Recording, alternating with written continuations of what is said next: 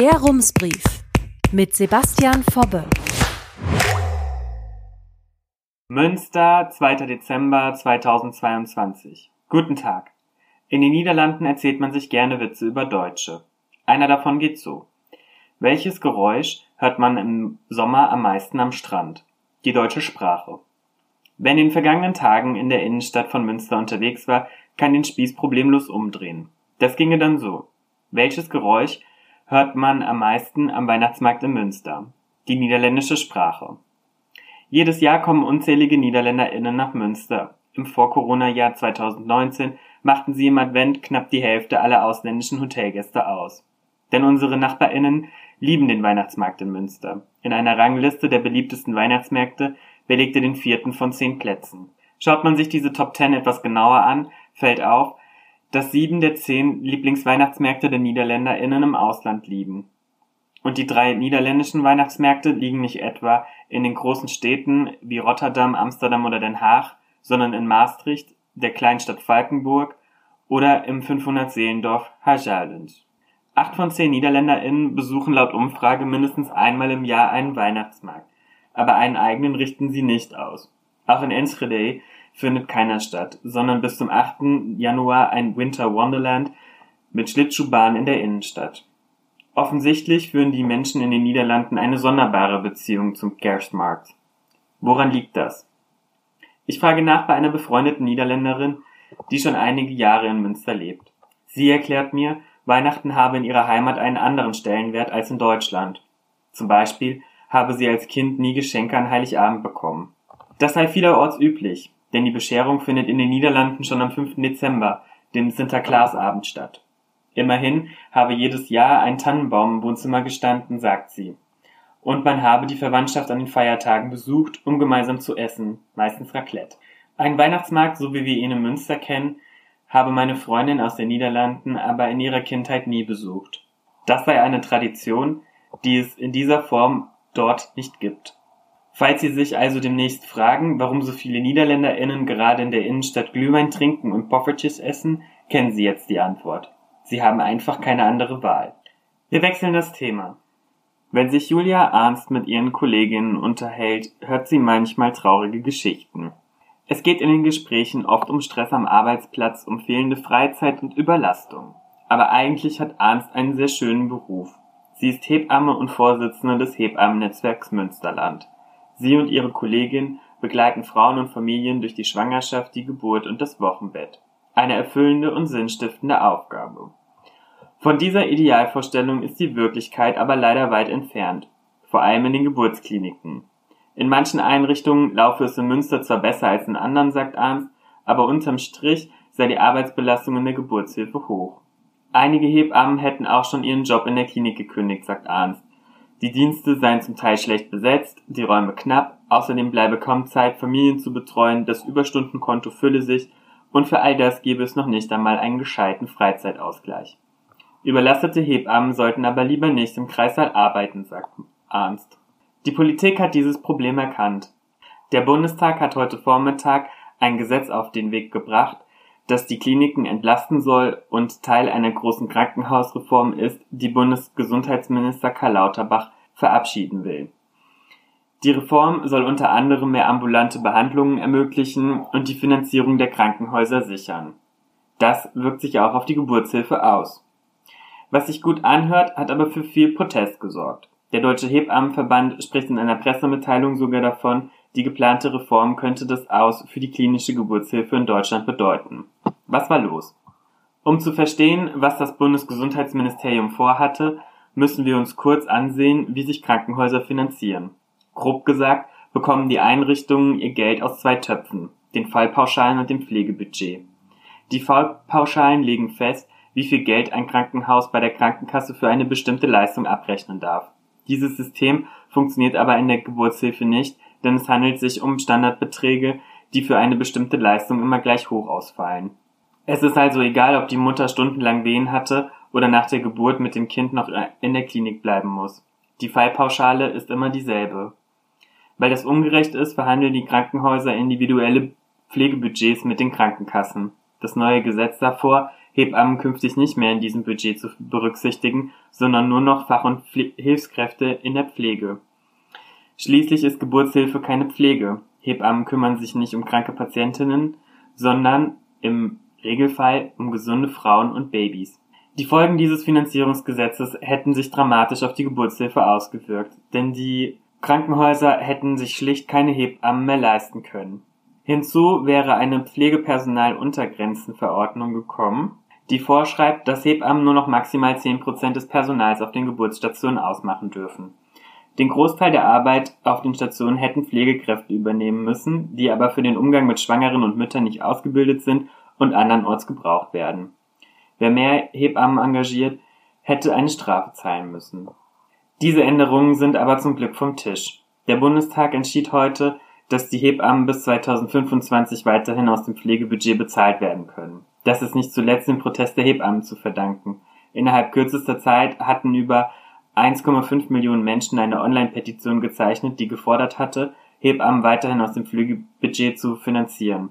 Bundesminister Lauterbach ruderte kurze Zeit später öffentlich zurück und knickte schließlich ein. Das alles ändert aber nichts an den grundsätzlichen Problemen in den Geburtskliniken. Die größte Herausforderung, es fehlen Hebammen. Barbara Blomeyer vom Hebammenverband Nordrhein-Westfalen sagt, eine Geburtsklinik in Paderborn sei Ende Februar wegen Personalknappheit geschlossen worden. Damit es erst gar nicht so weit kommt, würden sich einige Kliniken bereits mit Leihhebammen aushelfen. Es kann nicht sein, dass eine Hebamme alles wuppen soll, sagt Blomeyer. Neben der Betreuung auch noch den Kreissaal zu putzen oder werdende Mütter anzumelden, sei einfach zu viel des Guten. Auch in Münster ist der Hebammenmangel zu spüren. Anja Wengenroth, Pressesprecherin der Uniklinik, schreibt auf Anfrage, alle Bereiche der Uniklinik müssten wegen der angespannten Personallage ihre Kapazitäten zurückschrauben. Dies ist aber etwas, das mit sehr hoher Wahrscheinlichkeit auch andere Häuser betrifft, schreibt sie. Die Uniklinik beschäftige im Moment 18 Hebammen, die aber nur 14 Vollzeitstellen ausfüllen. Zwei Teilzeitkräfte würden Anfang 2023 aus dem Dienst ausscheiden, danach stelle die Uniklinik stattdessen zwei weitere Vollzeitkräfte ein. Die Uniklinik sei erfreulicherweise auf keine Leihhebammen angewiesen, schreibt Wengenroth. Dennoch könne niemand ausschließen, dass es zu Engpässen in der Geburtshilfe kommen könne, wenn weiterhin Fachkräfte fehlen. Aber das UKM würde und darf Schwangere in Notfällen nicht abweisen, schreibt Wengenroth. Als Maximalversorger könne sich die Uniklinik nicht vom Notdienst abmelden. Im Franziskus Hospital sieht das ähnlich aus. Notfälle und Frauen mit Wehen werden dort in jedem Fall aufgenommen, schreibt uns Sprecherin Friederike Lohmeier.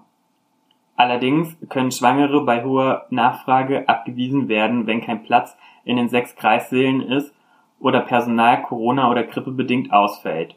Das Franziskus-Hospital beschäftigt 46 Hebammen, die sich 25 Vollzeitstellen teilen. Leihhebammen braucht das Krankenhaus nicht, schreibt Lohmeier.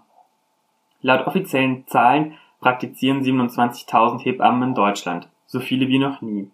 Kann da überhaupt die Rede von einem Hebammenmangel sein? Bernhard Marschall, Studiendekan der Medizinischen Fakultät der Uni Münster, sagt, der Mangel bemesse sich auch an dem Anspruch, den die Gesellschaft an die Hebammenversorgung stellt. Seit 2020 müssten Hebammen in Deutschland studieren, damit sich die Versorgung am neuesten Stand der Forschung ausrichte. Das Studium werte den Beruf außerdem auf.